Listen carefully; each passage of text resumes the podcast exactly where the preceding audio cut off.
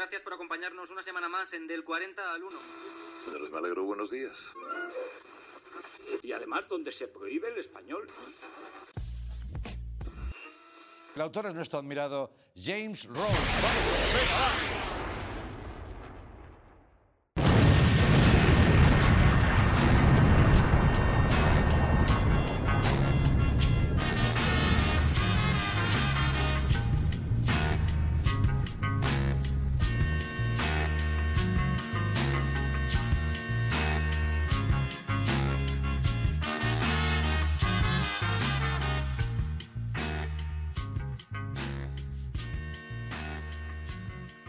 Cuaderno de bitácora 9. Al habla Capitán Congrio, soy el único tripulante de este submarino aparcado a las orillas de una isla.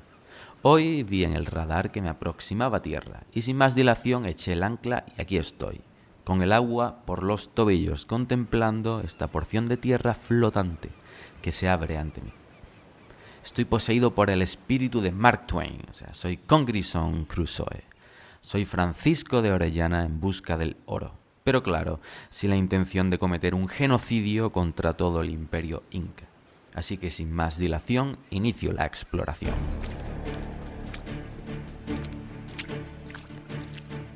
Vaya islita que me ha tocado, ¿eh? Esto es un fanguizal, esto es una ciénaga putrefacta. Pero los congrios somos bichos anguiliformes de escasas profundidades, escurridizos, nada temerosos. Menos mal que llevo unas chirucas que me compré en Deportes Camacho, ¿no? de esas que tienes que darle 37 vueltas a los cordones antes de amarrarlas, eh, haciéndole el lazo. El ambiente está muy cargado aquí, ¿eh? me va a salir Gollum de debajo de un charco perfectamente. Además, no veo ningún tipo de comida.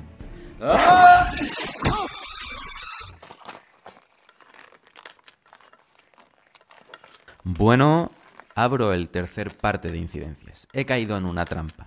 Al pisar un palito se ha accionado una maquinaria diabólica y una cuerda me ha enredado el pie, proyectándome hacia arriba y dándome la vuelta. O sea, estoy ahora mismo boca abajo balanceándome como dos testículos muy cancaneantes. Los glóbulos rojos se me van a ir a la cabeza. O sea, estoy perdido, me va a dar una embolia. Tengo las sienes ya como un plato de sangre con tomate. Parece ser que este va a ser el final de Congrio. Qué ironía. Me recuerda a Barbarroja, ¿no? Que después de conquistar los siete mares, pues se ahogó en la orilla de un río lavándose los pies, ¿no? ¿Qué cojones tuviste, eh, Barbarroja? En fin. Antes de padecer, pues me gustaría pronunciar estas palabras tan oportunas, extraído de la invención de Morel, del libro de Bioy Casares. Escribo esto para dejar testimonio del adverso milagro. Si en pocos días no muero ahogado o luchando por mi libertad, espero escribir la defensa ante sobrevivientes. Atacaré en esas páginas a los agotadores de las selvas y de los desiertos. Demostraré que el mundo, con el perfeccionamiento de la policía, de los documentos, del periodismo, de la radiotelefonía, hace irreparable cualquier error de la justicia. Es un infierno unánime para los perseguidos. Hasta ahora no he podido escribir sino esta hoja que ayer no preveía. ¿Cómo hay de ocupaciones en la isla solitaria? Por eso la mató. Se mató con todos sus amigos. Se inventó la inmortalidad. ¡Eh! ¡Eh! ¡Bubu! ¡Bubu, amigo mío! Venga, porfa, porfa. Échame un cable. Échame un cable. Roe la cuerda, venga, bonito. Roe la cuerda. Madre mía, Bubu. Si no consigues romper la cuerda con el pico ese que tienes, que eres el peor tucán de la historia reciente de Occidente. Vale, perdona, vamos. Vamos, dale, bubu, eh, eh. Vamos, dale, bubu, eh, eh. Vamos, dale. ¡Ah! Uf, uf, bien, bien, mi tucán me ha salvado, así que continúo. Estoy divisando un cobertizo. Me aseguraré de que no hay más trampas. ¿Eh? ¿Hay alguien? ¿Hay alguien ahí?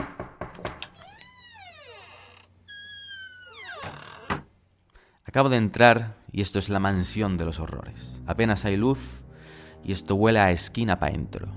No pienso ni abrir las ventanas. Seguro que me encuentro un cadáver con mala cara. Parece que piso plásticos por todos lados. Aquí vivía el tío de Seven mínimo, ¿eh? y huele a momia recién descubierta. ¿Eh? ¿Eh? Pero si hay una radio.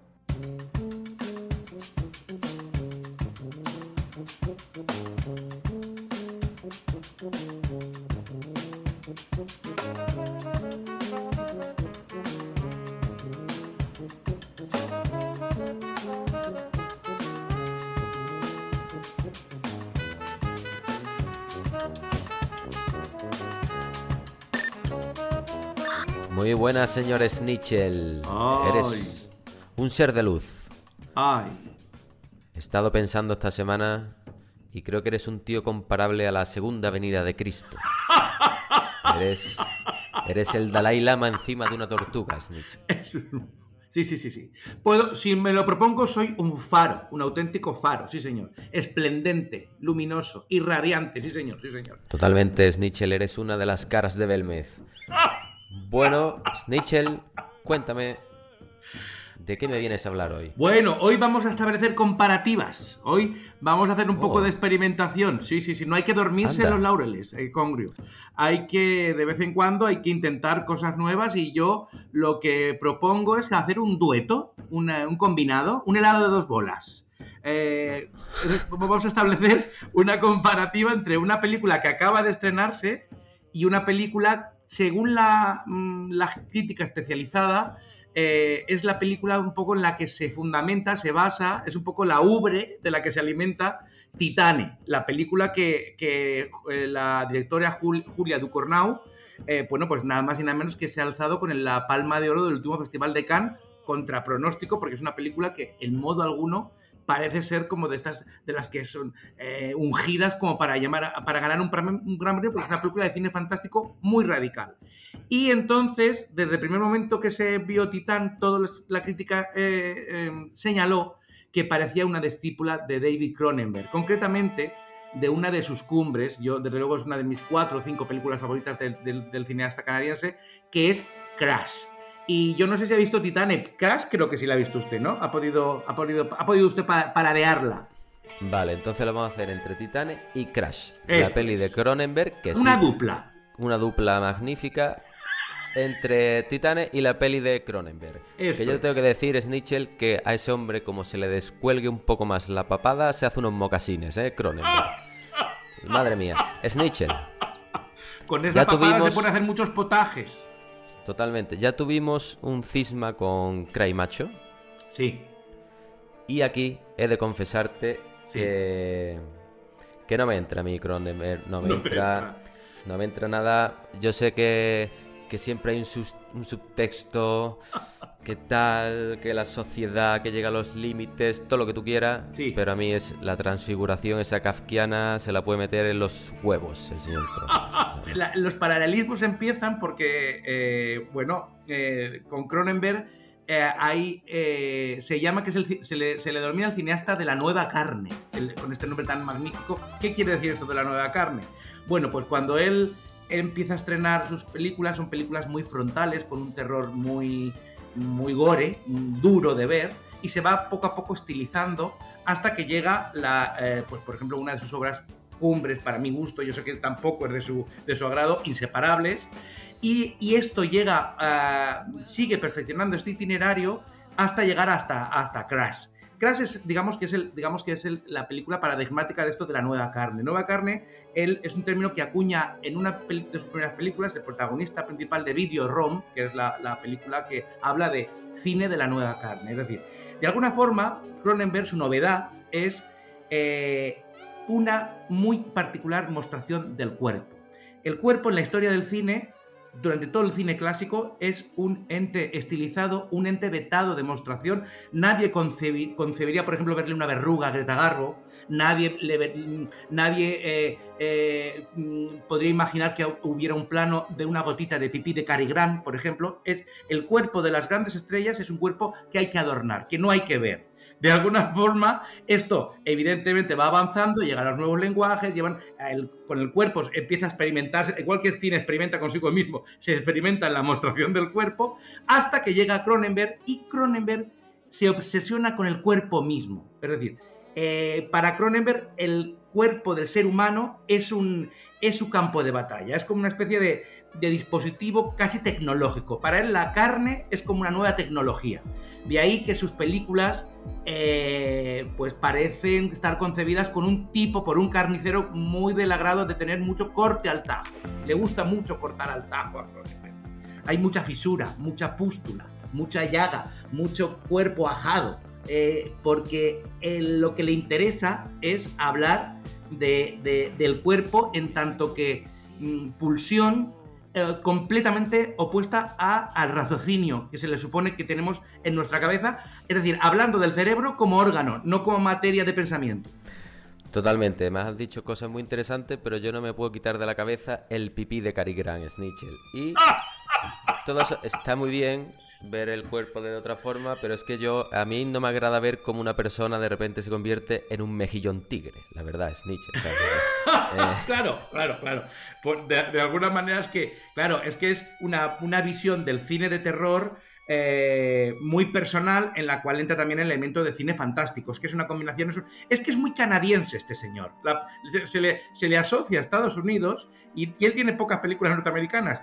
Y de alguna forma, eh, mm, digamos que esto, eh, esta, esta, esta visión un poco alejada del, del universo cosmopolita que uno, eh, que uno asocia al cine norteamericano moderno, él la boicotea co- constantemente. En Crash, eh, ya- y vamos a ir enlazando, enlazando ya con, con Titania, bueno, pues habla de una, una no, de seres mm, muy con pulsiones muy extrañas. Esto es constante en Cronenberg. Aquí, pues ni más ni menos, tenemos a un grupo de gente que siente una muy eh, extraña atracción, desde luego desconcertante para el público que llega por primera vez sin saber nada de la película, por eh, practicar sexo teniendo, eh, mediando un accidente de coche. Tienen a- mm, una, una- están adictos a una velocidad y de, alguna forma velocidad pareja a sexo, a vértigo, son como una especie de enjambre de personajes que no saben salir de esta, de esta obcecación, todos apa- apareándose entre ellos, uno buscando las mil y una con- eh, combinaciones, sin que en ningún momento se enjuicie moralmente lo que está ocurriendo en pantalla. Que por eso yo creo que desconcierta mucho el cine de Cronenberg. De alguna manera, él tiene un estilo que es como de entomólogo. No es de extrañar que haya muchos médicos como personajes protagonistas de películas de Cronenberg, porque son películas hechas con bata blanca. Más que caracterizar psicológicamente, parece que los personajes de Cronenberg al espectador, en vez de decirle este personaje es así, así, así, pues parece como que le diera una analítica y tú ya te apañas en conocer a ese personaje. Le importa un pepino la caracterización psicológica, le importa mucho más los recovecos, las pulsiones. Es decir, el, el cuerpo, el organismo que, que está como preso y, y él está muy atento a las pequeñas mostraciones de libertad. Y aquí mm, hay algunas, digamos que podríamos empezar a hablar de Titania, o esta cosa del vértigo del automóvil. Vale, vale, Snitchell. Entonces, eh, sí, esto es una peli de gente que se excita lamiendo cigüeñales, ¿no? De gente que... que tiene- Perfecto. que Me tiene- ha puesto usted el felpudo perfecto Es gente- para hablar de Titania. Es gente que tiene orgasmos si ve un Seat Panda chocando con un Twingo. Me está usted engañando y usted ha visto Titanic. No la ha visto, no la ha visto, no la ha visto. Yo por, por ya... No, porque esto es una película con mucho cigüeñal. Sí, mucho cigüeñal. Ya por, por zarjar un poco Crash, que eso, que a mí es una peli muy turbia, Sí. a mí me gusta, eh, la estética Sí. me gusta mucho eh, y la idea realmente me gusta, pero es que fríamente lo digo, Snitchell, esto es una tremenda Sí. papa fritada, o sea que no, no, no, no, no me, no, Es no me que, lo compro. de, de alguna. O sea, Cronenberg filma muy fríamente. Es de- ya digo, está, prácticamente filma como si sus personajes estuvieran vistos a través de un microscopio y él fuera un científico de laboratorio. O sea, es la impavidez, el distanciamiento. Ah, eh, hay poca. ah, mm, ah, poca electricidad. Hay más eh, como. Como la, digamos, como si como una tensión oculta y sobre esa investiga. Y por eso esta es una de las diferencias fundamentales con Titán. Titán, es verdad, hay concomitantes argumentales, es normal que se nos vaya a la cabeza cuando vemos Titán a Crash de, de David Corman por dos razones. Una, porque también estamos en una película de, de- de cine fantástico con elementos de terror. Y dos, porque hay evidentemente la la- el vértigo automovilístico, los coches, la, la pasión por, lo, por, por, por, por la, por, eh, sí, por el automóvil es, es digamos que crucial el, para el personaje femenino y esta es otra de las diferencias con respecto a Crash. Titán es sobre todo la, la radiografía de la protagonista central. Es una especie de fábula, de fábula uh, ultramoderna, cyberpunk, lo que se quiera decir, catalogar esta, de esta protagonista, que es una, una mujer que empieza, la vemos rápidamente eh, cuando es niña. Esta es otra diferencia. Aquí, digamos que sí se analiza el personaje prácticamente desde su infancia hasta los, eh, los, acontecimientos que, que, acaecen cuando esta mujer más mayor. Y es una niña que tiene un accidente de coche y tiene unos insertos de titanio en el cerebro que, evidentemente, van a marcar su comportamiento y su devenir en su, eh, en su forma de deambular por la vida. Y poco a poco vamos viendo como el primer comportamiento extraño de esta mujer es por un lado, su pasión, eh, bueno, pues es prácticamente eh, libidinosa, prácticamente, eh, bueno, pues de, amor carnal con, respecto a los coches sobre los que trabajan como Gogó, sobre ellos se, lame, se revuelca, se, excita, se, tiene sus, sus, sus, sus flirteos sexuales, su desinhibición estética y profesional y bueno, a partir de ahí, bueno, pues esta mujer, eh, sin tampoco que se hayan muchas más claves, empieza a cometer una serie de asesinatos y de pronto la película da un giro eh, brutal y se convierte en una especie de Million Dollar Baby de Clint Eastwood porque encuentra a alguien que le ocupa la, el lugar simbólico de lo que es la figura paterna de un padre. Entonces, bueno, pues también eh, con respecto a, a Crash, esta sí que es una película, si estoy diciendo que Cronenberg es un tipo que, analiza muy fríamente, Julia Ducournau eh, es una eh, cineasta apabullante, es decir, ofrece mil y una ideas por segundo.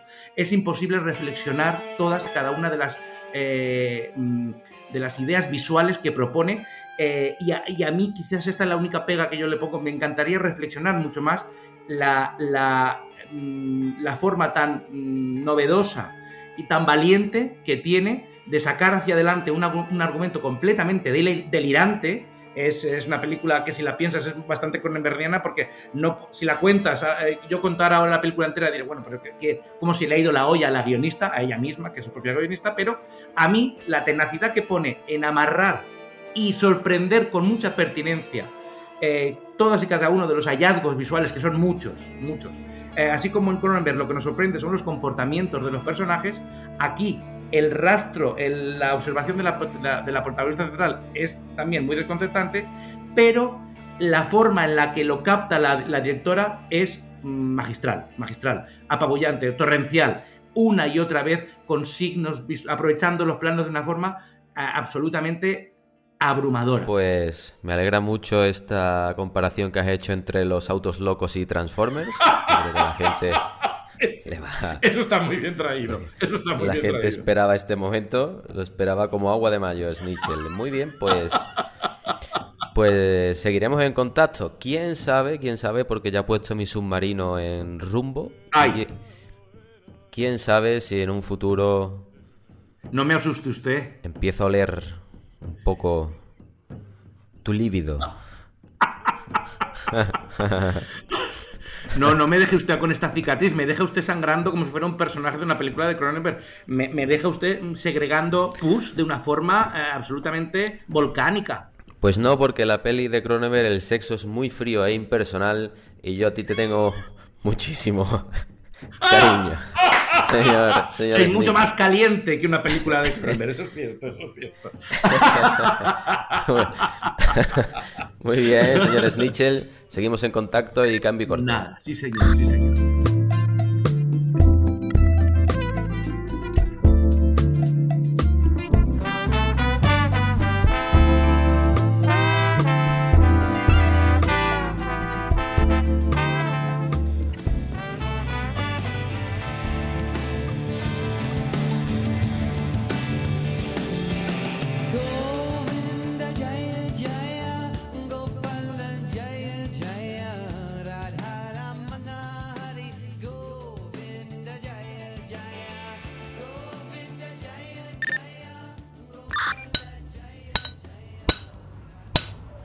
¿Qué está pasando? ¿Soy yo? ¿Eres...? Congrio. ¿Soy yo? ¿Eres tú? Escucho interferencias, ¿no? ¿Qué, ocurre? Sí, no, no, no, no te preocupes. Es que me has pillado aquí en medio de una sesión de brico- bricomanía. Hágalo usted misma. Eh, a ver, a ver si paro esto un momento que no sé cómo se corta. Ya. ¿Pero qué pasa? ¿Que estás tallando el gran poder o, o qué ocurre? Sí, me estoy, me estoy preparando, ya que, ya que este año va a haber Semana Santa, estoy creando una, una nueva imagen. No, no, no, déjate de Vale, vale, es que como a mí me ha Eh, pillado también que he descubierto una isla solitaria y estoy aquí desde una radio que no es mía. ¿Cómo? Y esta, r- sí, sí, sí, eh, pero esta radio parece que le han caído encima 29 cubatas de negrita con Coca-Cola, o sea, está fatal y digo, por lo mismo, las Pero- interferencias son mías. Pero estás en una isla, o sea, ha- has aparcado tu submarino y has llegado a tierra. He atracado mi submarino y estoy aquí en una cosa putrefacta, esto da muchísimo asco. ¿Y no hay nadie ahí? Nadie. Yo no quiero ni abrir las ventanas porque es que esto huele a cloaca, vamos. Aquí está el Pero- maestro Astilla. Bueno, eso suena aventura, Congrio. Yo también me, me has pillado en esta sesión porque yo también voy de aventura. No es hoy, pero estoy en ello. Es que me enteré por, por la radio, se me cruzó una, una frecuencia de Metrópoli y, y tuve noticias de que algo importante va a suceder dentro de, de poco. Y entonces me has cogido aquí que estoy fabricándome una balsa con unos restos de, de libros de estos que, que perduran, de los libros estos que, que son para siempre. De tapa ¿Sabes gorda. lo que te digo, no? Sí, los sí, de lo- tapa dura, que, que no perdura lo que cuentan, pero sí perdura el formato. Eso es, los de Luisa Hay. Ensamblando, ensamblando tochos de, de Pérez Reverte y de Pío Moa, la lápida templaria, en fin, el tiempo entre costuras, Pero- ese tipo de cosas que para algo tienen que servir. Pero Sruji, por los ruidos que me llegan, te estás haciendo la barca vikinga, ¿no? De la feria de, de Alcalá. Hombre, es que no sé cómo de lejos estoy de Metrópolis, la verdad, necesito algo que sea resistente porque tengo que ir, tengo que ir y tengo que volver, porque por supuesto no me voy a quedar allí. Pues, Pero bueno, a lo que vamos. En medio de todo esto, yo, si no te importa, de vez en cuando voy a seguir aquí fabricando porque es que voy un poquito justa con el plazo, pero te voy a contar un poquito de un libro que, que me he leído en estos días y que me ha gustado muchísimo. pues vamos. Mira, se llama Con otro sol, lo edita Malas Tierras y el autor es Diego Angelino, Ajá. un autor argentino también. Como ves, yo tengo pasión por, por la literatura hispanoamericana. Ya se te ve, sí. y, y bueno, el librito es un librito de cuentos. Eh, este escritor nació en 1944 y escribió el volumen, no es exactamente el que tenemos, el que tenemos aquí, ahora te, te explico, pero escribió con otro sol para presentarlo a un concurso. Entonces, eh, él mismo lo cuenta en el prólogo, que lo escribió en el año 74 para presentarse y finalmente ganar el premio La Nación con un jurado, madre mía, el jurado. Jurado de Eh, categoría. Bioy Casares, Borges, o sea, un, Eh, po- poca broma, ¿eh? un bastinazo absoluto. Poquita broma con eso. Eh, me, Sí, sí, poca broma. me interesa también eh, cómo este libro que se escribe hace 50 años, ¿no? Y que gana Sí. un premio pues, con este jurado tan tocho. no sé si es que se pierde un poco, pero ahora como que se retoma, se vuelve a editar y vuelve como Sí, a sí. salir a la luz, ¿no?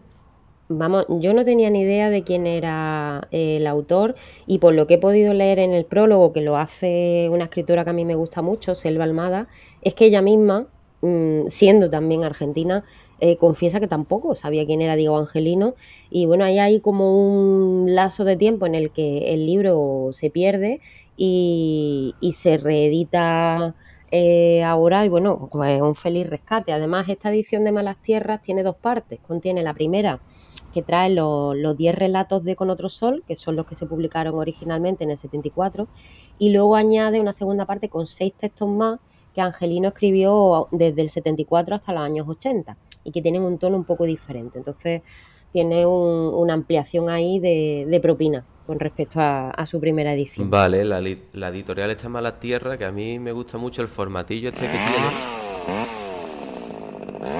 Sí, sí, te oigo, te oigo. Sí, sí, ya, ya te veo. Ahí la barca pedales, ¿eh? Madre mía, Sruji.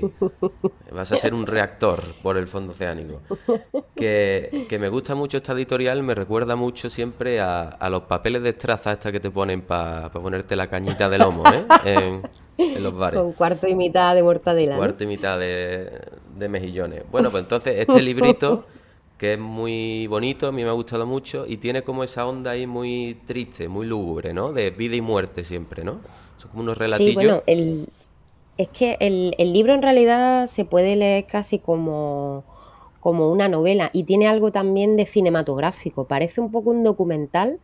Eh, si nos centramos en la primera parte, que son los 10 cuentos originales que publicó con ese título, eh, se desarrollan todos en el mismo escenario. Es un pueblo que se llama Campo del Banco y que es como una especie de, bueno, pues de lugar mítico eh, y en cada relato se va fijando la narración en un personaje, en una pequeña historia, pero la atmósfera eh, que, en la que conviven todos estos personajes es siempre la misma, tiene algo de, de opresiva, pero también es muy vívida como la retrata.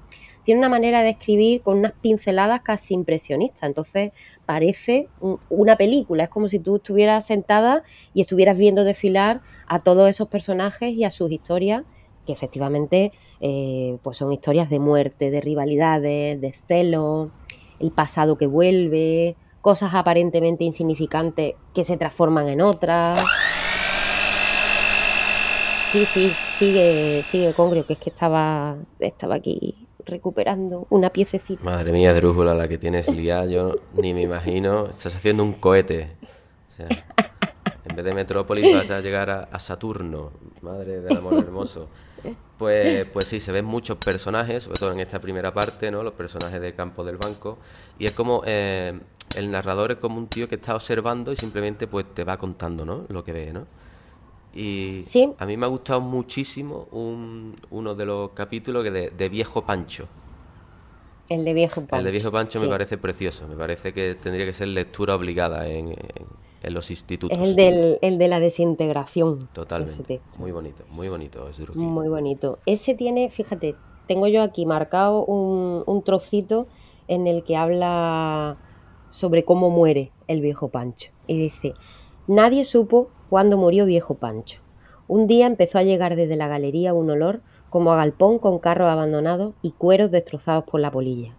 Todos decían, ¿qué puede ser? ¿Qué puede ser? Hasta que a uno que estaba en la galería se le ocurrió preguntar y dijo que puede ser viejo Pancho. Viejo Pancho no entrecerró los ojos, sino que los mantuvo abiertos, abiertos y descoloridos. Recién se dieron cuenta de que su piel estaba translúcida como la muda de los reptiles. Cuando lo tocaron, se fue cayendo despacio. ¡Buah! Es precioso. ¿eh? Esa manera que tiene de, de contar como con una sencillez, una esencialidad y la forma en la que la naturaleza, eh, los animales, los, eh, los ruidos de la noche, la luna, el amanecer, el atardecer, todo eso que va impregnando la vida de los personajes lo hace de una forma tan bonita que, tiene una narración en la que apenas hay peripecia pero te atrapa genera al final un universo eh, muy, muy plástico, ¿no? Y me recuerda un poco a Follner, que además él declara al principio en el prólogo que aun sin haberlo leído, este territorio se parece a ese, de- a ese universo mítico que crea Follner, pero también me recuerda un poco a la Comala de Rulfo. En algunas cosas se me parece a Federico Falco, que es otro narrador argentino. Y luego yo no sé por qué, quizá por esa cosa de miniatura, eh, de no contarte exactamente qué es lo que pasa y generarte más inquietud de la que en realidad te explica, fíjate que me recuerda un poco a la manera de narrar de Sara Mesa, que es una autora que me, me fascina y que aparentemente estaría como las antípodas de este señor entrerriano mm, del año 44, pero oye, no sé, ese esencialismo de la narración eh, me, me gusta y me acerca a ella, esa sencillez expresiva, una especie de lirismo sordo que cuenta poco, pero que, que empapa mucho, me, me ha gustado un montón. Pues sí, Druji, sordo me estás dejando tú porque vaya la que tienes montada. o sea, esto son, parece aquello las, las guerras púnicas, eh, Druji. Sara Mesa, que también recomendamos mucho un librito muy bonito que tiene que se llama Perrita Country, ¿verdad? Lo dejamos Qué ahí. maravilla, Perrita Country en páginas de espuma. eh, eso ha sido un descubrimiento precioso también.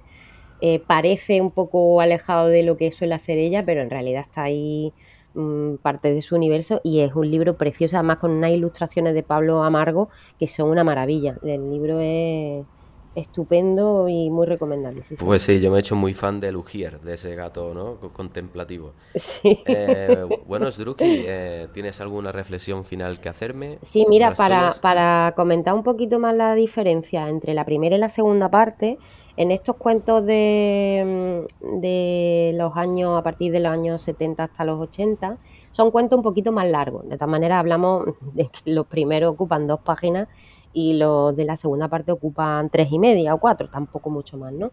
Hay uno que me gusta un montón que se llama Diversidad de Lengua, que es este que está ambientado en el siglo XIX, un ejército, aparecen los indios, eh, los indios que quieren ponerse del lado de este ejército y se ofrecen voluntarios a luchar, la condescendencia con la que lo mira el general blanco y como luego pues esta dicotomía de civilización y barbarie se les vuelve en contra al ejército. Tiene un par de ellos ambientados en la guerra y hay uno que me ha gustado muchísimo que se llama Regreso. Pues venga, Sdruki, estreméceme como hace siempre. Buah, este es un, un cuentecito eh, protagonizado por una madre y un hijo. Empiezan a oír ruido, aparece en el horizonte una sombra, se despiertan, están solos y salen a ver qué es. Y ven que se trata de su ejército que vuelve derrotado. Entonces se acercan poco a poco, caminan por el monte, llegan, empiezan a ver a los soldados o la sombra de lo que eran soldados, mujeres ayudando, limpiando heridas, cuidando, dando de comer y el texto termina con un golpetazo, dice, alza los ojos hacia el que está más cerca, una figura alta semiembozada por el poncho. Lentamente recorre ese rostro desfigurado por las cicatrices, esos ojos que no parpadean pese al fulgor molesto de las llamas. Sobre ellos, opaco, deslucido, las llamas se reflejan bailoteando, confiriéndoles una vida efímera y ajena. Los ojos, cegados a la luz y a la noche, sin embargo, parecen aguardar hasta que la mano, temblorosa y feliz, se alza y acaricia, pone recuerdos sobre las cicatrices, borra de un ademán la espera de los años. Tengo los pelos de punta ahora mismo, Congrio. Totalmente, totalmente, Sdruki. Eh, yo también tengo los pelos de punta, pero porque es que yo creo que estás, mm, no sé, estás preparando Halloween, estás haciendo algo muy tenebroso ahí, Drújula. Que- Bueno, este libro es muy Halloween también, ¿eh? Hay mucha muerte, hay algunas presencias por ahí en algunos Sí, casos, sí. gente que no termina de irse. O sea que mira, nos ha venido bien. Pues sí, Pero te voy a dejar, te voy a dejar porque es que tengo ahora que ponerme aquí a atornillar el tiempo entre costuras, que lo voy a, a pegar aquí a, a la triste. Y nada, que, que estoy trabajando con que no puedo entretenerme más. madre mía, Drújula, te va a contratar Ikea para que montes cocinas. Bueno, ahora tengo que tejerme también un, un salvavidas por si me caigo de la balsa, que por lo menos no me ahogue. Si mm, tu submarino igual lo mismo me encuentra a la deriva, haz el favor de, de rescatarme si se da el caso. Si te encuentro yo te recojo. Pues te deseo mucha suerte en tu aventura hacia Metrópoli, Druji. Muchas gracias. Te recomiendo que te- Igualmente, ¿eh? Sí, sí, te recomiendo que te pongas un motorcillo porque después remando se te ponen los brazos como Jean-Claude Van Damme, ¿eh? O sea que... Vale, sí. Creo que tengo aquí unos ventiladores de esos de mano que me pueden servir. Claro, de claro, tira de, tira de motorcillo. Muy bien, Sdruji, pues un placer como siempre, mucha Saludos. suerte y cambio corto.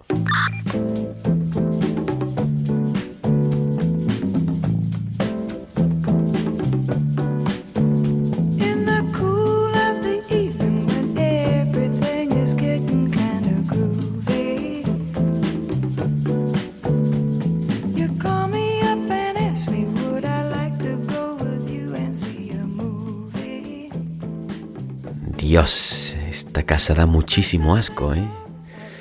Aquí parece que ha estado el Yeti con problemas de gastroenteritis. Madre mía, del amor hermoso.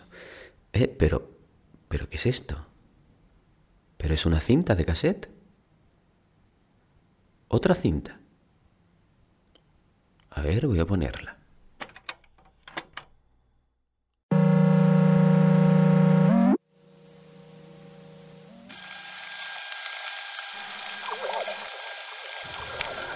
Cuaderno de terapia, día 3.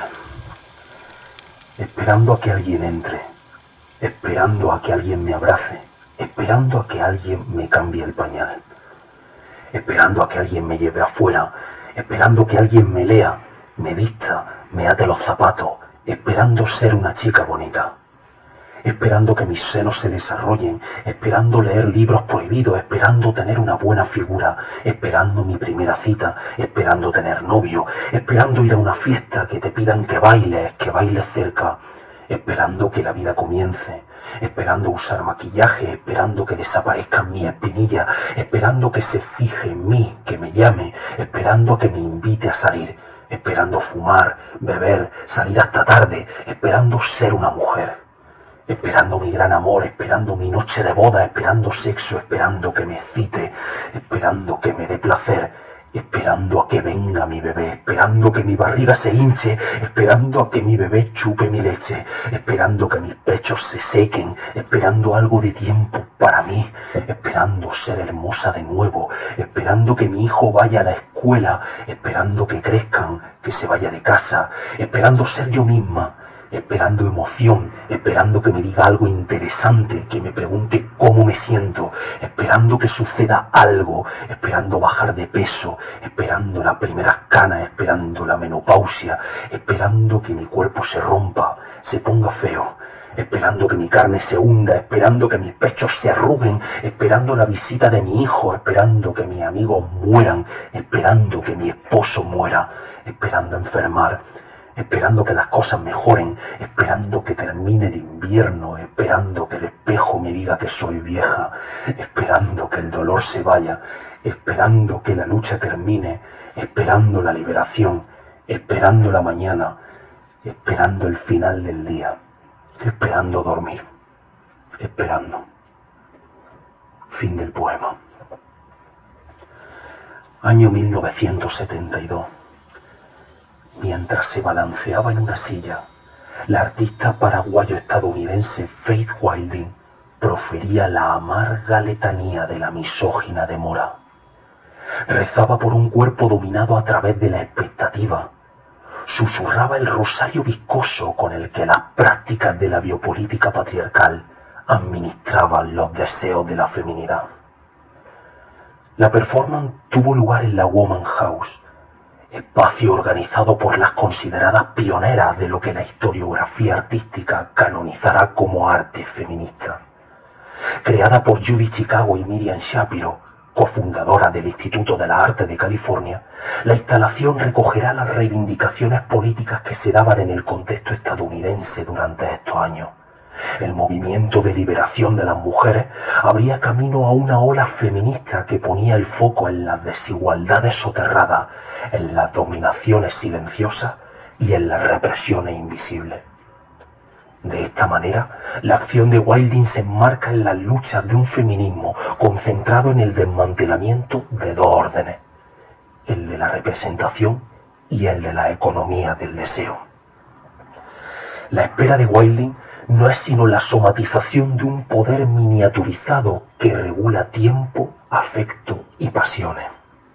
Como afirma José Luis Brea, todo el trabajo revolucionario en esta segunda oleada de luchas tiene entonces en los procesos de crítica de la representación su epítome y como es obvio, el lugar del trabajo artista, entendido como trabajo productor de representaciones y articulador por su mediación de las intensidades afectivas, es decir, un trabajo doblemente productor de signo y deseo, tiene en ese nuevo teatro de la acción revolucionaria una importancia crucial. Hasta aquí la cita.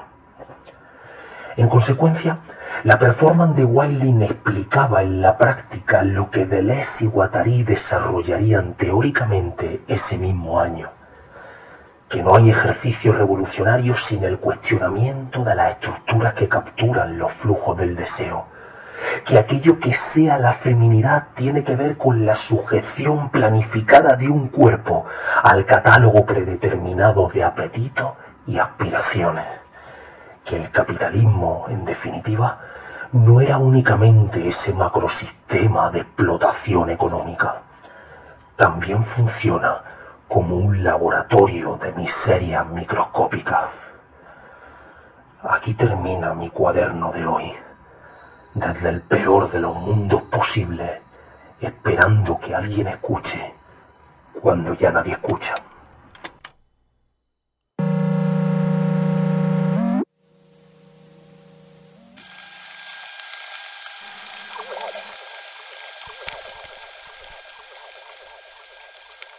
Pero bueno, ¿qué hace aquí una cinta también de este hombre misterioso? Estoy muy intrigado, esto me tiene la cabeza loca.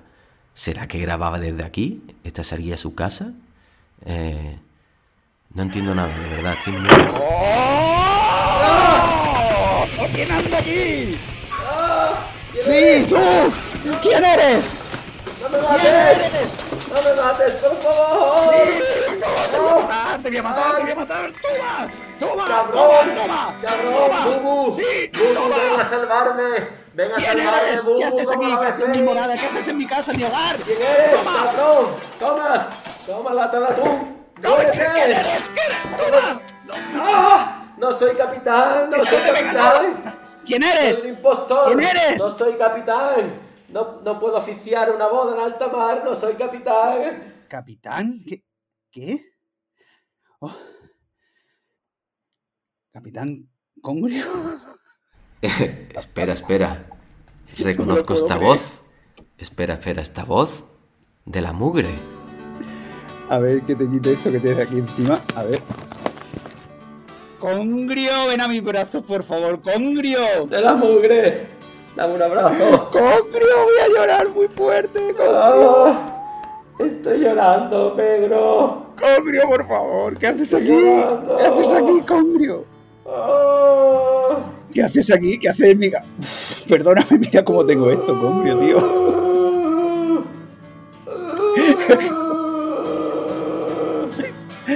Ven, Congrio, ven, ven, te beso, te beso, te beso, te beso.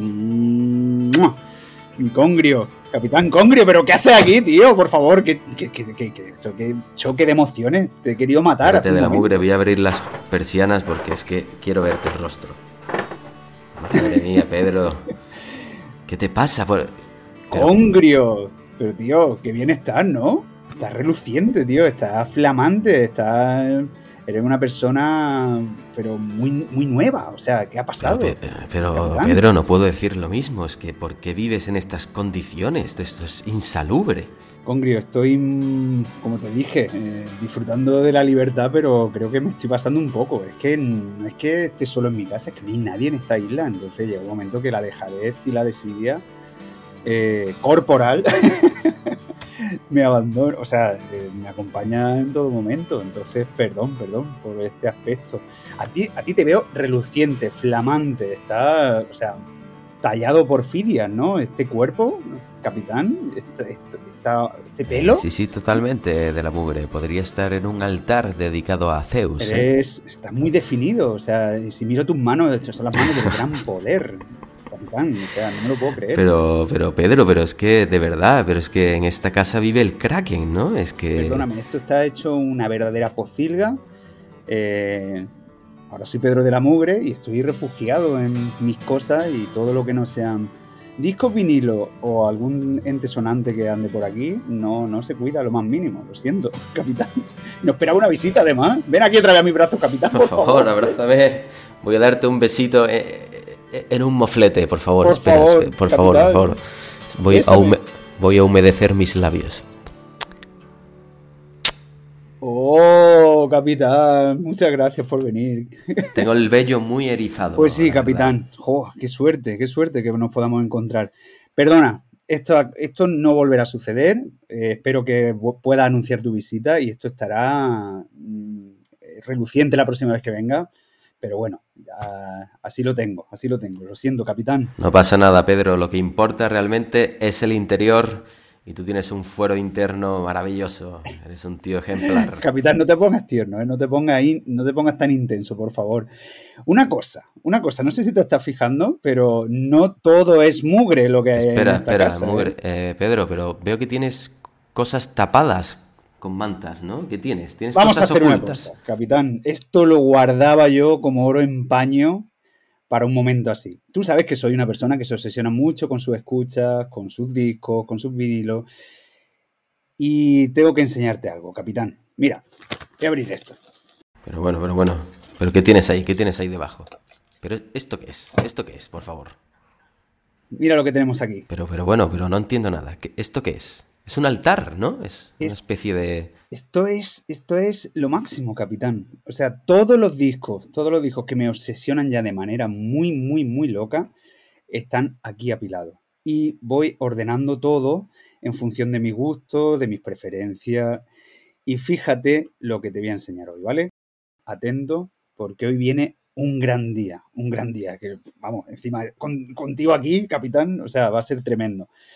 Hoy, hoy vamos a escuchar y vamos a conocer y vamos a descubrir y a explorar la discografía de los grandiosos King Gizzard and the Lizard Wizard.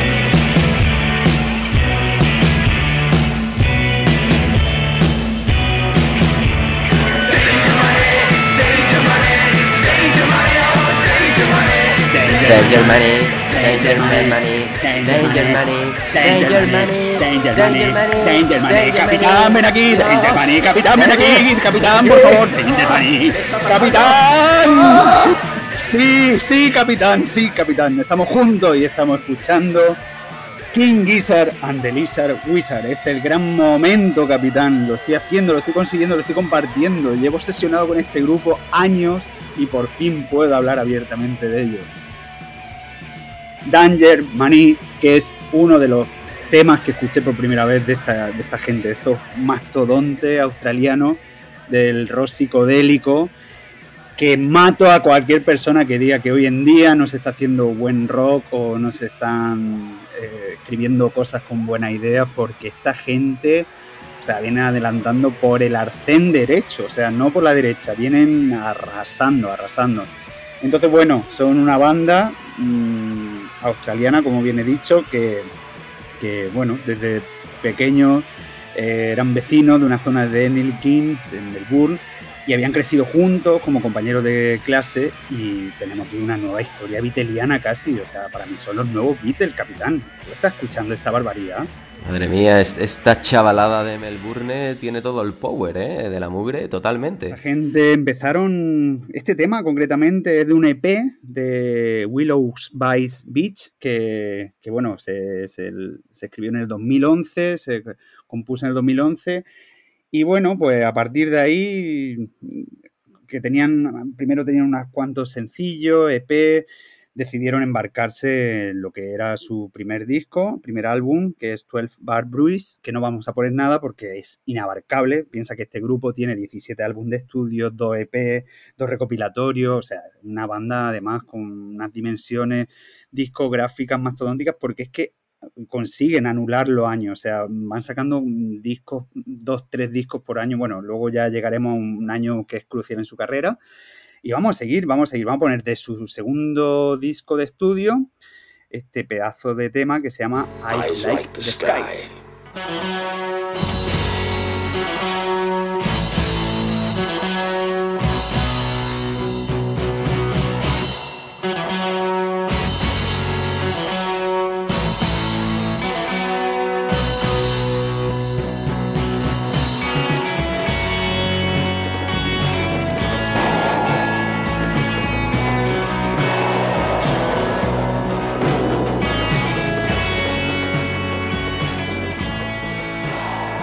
Madre mía, Pedro de la Mugre, esto es el bueno, el feo y el malo, ¿eh? Y está Sergi Leone con una Stratocaster muy potente. Bueno, como usted ha dicho, es el bueno, el feo y el malo. Es un surf western que compusieron. eh, lo llamaron, o sea, este disco lo, fue descrito como un audiolibro de culto al western. Entonces, bueno, pues consiguieron un narrador, eh, Broderick Smith, que está continuamente contando historias de forajidos, niños soldados, indios nativos americanos y bueno, aparecen multitud de tiroteos, de ruidos del oeste. Y eh, así empezaron investigando y haciendo cosas que no eran, no eran habituales. Bueno, estoy hablando en pasado, pero es muy cerca. Este álbum es del 2013, capitán. Vamos a continuar, ¿te parece bien? Me parece espléndido. Mm, Espléndido me parece que usted esté aquí ahora mismo, capitán. Vamos a continuar. En el 2013 también pasaron a una zona más psicodélica y vamos a escuchar este tema que es un viaje, no, más- no sé si de ácido o, o influenciado por o con una referencia, pero de este tercer disco de estudio, Float Along, Fill Your Lungs, sale este 30 Past 7.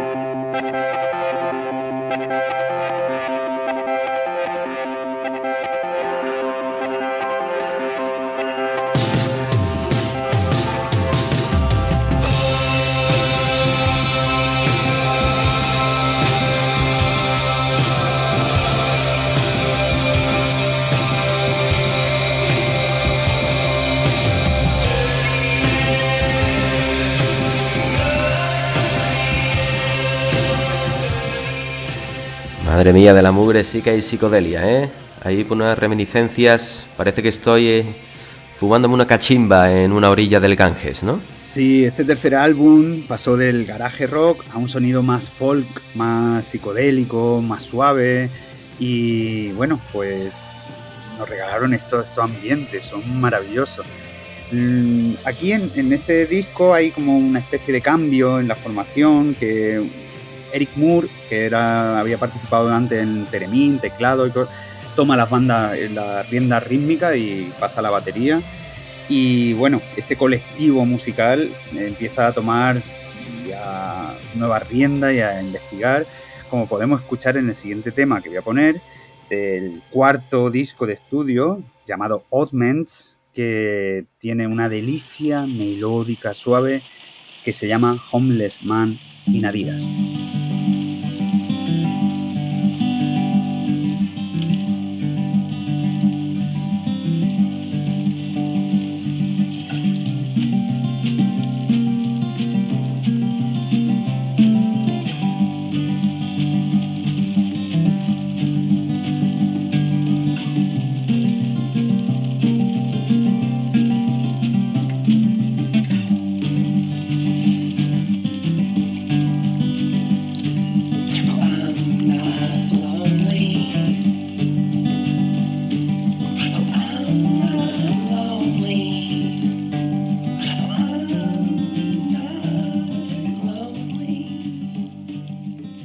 Tema es precioso de la mugre. Yo quiero tener ahora mismo una espiga en la boca y mascar tabaco, ¿eh? Tenemos, tenemos después de salir de, esta, de este disco mucho más suave, tranquilo, eh, esta gente, estos King Gizzard and the Lizard Wizard, se deben a su garaje, se deben a su. la reminiscencia continua a, a esa psicodelia sucia, garajera, está ahí. Y aparece un discazo, un discazo del, del año 2014 que se llama I'm in Your Mind Foods, que fue lanzado mm, como un álbum a 10 pistas con, con elementos muy oscuros y, y ahonda este, en este un concepto como de control mental, empiezan a, a trabajar en- bueno, pues en sonidos nuevos que, que a raíz de la psicodelia y de, ese garaje sucio, pues nada más y nada menos que consiguieron meter este álbum en uno de los mejores álbumes de, de rock psicodélico en la lista de Happy Mac. Y vamos a escucharlo, ¿no? Eh, de este disco I'm in Your Mind Foods, pues aparece el evidente I'm in Your Mind.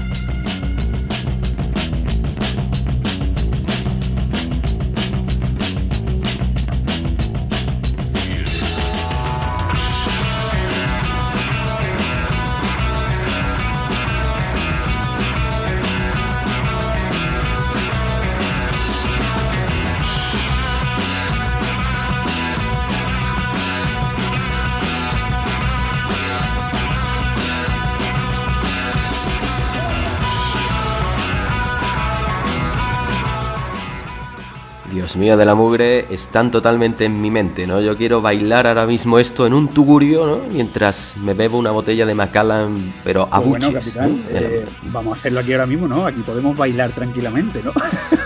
Vamos a bailar. Estoy bailando. Yo pensaba que iba a estar el resto de mis días solo, capitán. ¿Qué haces aquí? ¿Por qué estás en mi salón? entrecomillado, ¿eh? Entrecomillado salón. Si esto es tu salón, no quisiera ver el cuarto de baño, Bueno, Pedro. vamos a dejarlo.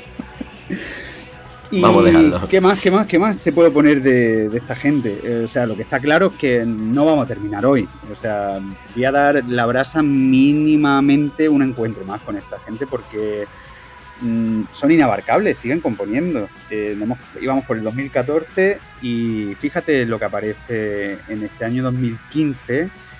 A mí me gusta mucho este disco porque es como un apartado hippie, o sea, es como cuando en los primeros programas, cuando hablábamos, siempre estaba esa línea, ¿no? Entre la psicodelia y los hippies, pues ellos se lo plantean y aparece este disco, su séptimo disco de estudio, que se llama Paper Maché Dream Balloon, y, con este tema, pues yo creo que no- nos podíamos despedir de, este altar que tengo aquí y, ahora seguimos hablando, ¿no, capitán?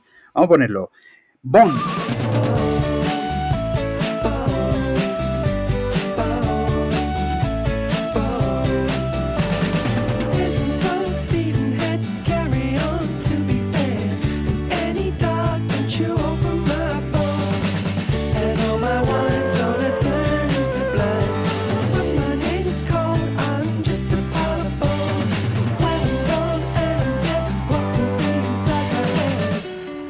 Bom, bom, bom, bom. Quiero seguir bailando, Pedro. ¡Viva la alegría! ¡Joder! Es fantástico, es un álbum conceptual, con solo instrumentos acústicos y, es que es muy guay porque fueron tan hippies que, lo grabaron en una granja de los padres de Mackenzie, de uno de los músicos de la banda, eh, en, en una zona rural y, y son eso, pues canciones cortas que no están relacionadas y es una psicodelia a veces melosa. Son muy melosos y yo aquí a tu vera estoy muy meloso también, estoy muy tierno y quiero proponerte, Pedro, quiero proponerte que te vengas conmigo en mi submarino, así que recoge tus pertenencias. Capitán, voy a salir de mi isla. Voy a salir de mi isla, capitán. Sí, sí, quiero secuestrarte conmigo. Capitán, por favor, no me lo puedo creer. Vale, una cosa, una cosa. Antes de salir de mi isla, lo mismo que tuvimos el primer contacto. Tengo esto por aquí.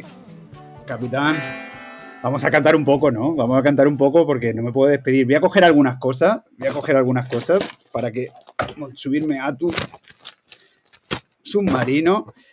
Pero antes vamos a cantar Dios, esa canción. Por favor. Vamos, capitán.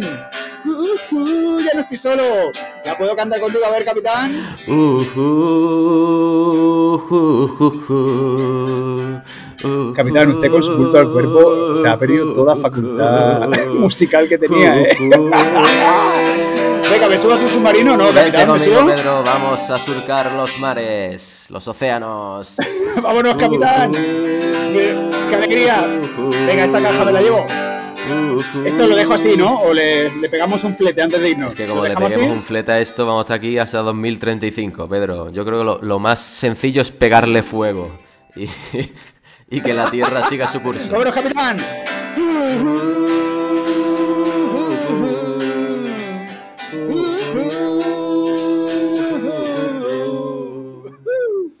Al submarino del capitán Congrio.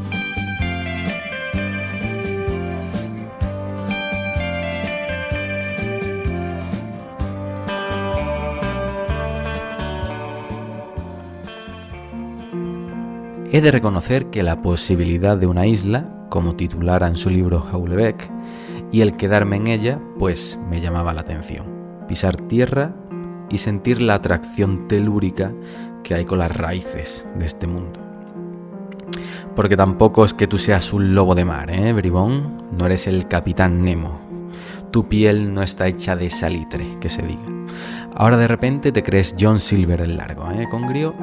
Aunque también es verdad que el famoso pirata de Stevenson pues se dejaba caer por la taberna del almirante Benbow de vez en cuando. Hubiera hecho un retiro voluntario en esta isla, ¿por qué no? Iría forjando mi idea de sociedad. Qué bonita sería mi isla sin la propiedad y el control privado de los medios de producción, sin el enriquecimiento individual masivo, sin desigualdad de clases, sin dirigentes demagogos ni déspotas, sin Airbnb, sin Deliveroo, sin Amazon, sin MacPollos, sin religiones que corten la imaginación ni gobiernos que la amparen sin fuerzas del Estado que abusen de su poder, sin sensacionalismo de medios, sin Terelu Campus escribiendo libros ni Belén Esteban sacando una marca de papa frita, sin ofendidos por las redes, sin tazas de coaching, sin sueldos galácticos para galácticos y sin multimillonarios por derecho de línea consanguínea. Yo me fui de Metrópolis porque me alienaba y me consumía en profusa depresión. Eso es clarísimo. La ciudad me exprimía. Hay quien también se va de su país, después de llevar años saqueándolo. Y se va, en este caso, también por voluntad propia. Y vuelve por voluntad propia, por supuesto, sin ningún organismo que le pare los pies, ni en la ida ni en la venida. La Fiscalía del Tribunal Supremo parece inclinarse a archivar las investigaciones abiertas contra el rey emérito. Las comisiones millonarias por el ave a la Meca o tangarse a Hacienda 5,3 millones de euros para sus gastos personales, libertinos, de caza y de fornicio, por ejemplo. Pero puedes volver por Navidad, claro. Vuelve a tu casa de VPO y siéntate cómodo en tu mesita camilla mientras ves cómo tu heredero toma el relevo y hace el discurso anual que todo el mundo espera. Ese tío tan bien instruido y que no sabía nada de lo que pasaba en su casa. Ese tío con tanto liderazgo, visión política y honradez. Pero ojo, que sigue siendo Borbón. Y ya sabemos, uno no se lavaba y se cagaba por todas partes. Otro que mordía a los empleados de su servicio como norma general. Otro que se vanagloriaba de sus relaciones conyugales con su esposa de 13 años. Otro que pasó a la historia por ser un churra gorda. Otro que financiaba porno. Y en fin, eh, que no lo digo yo. Que ya lo dijo Goya con sus pinceles. En ese fabuloso retrato que los plasmaba a todos con cara de subnormales tarados.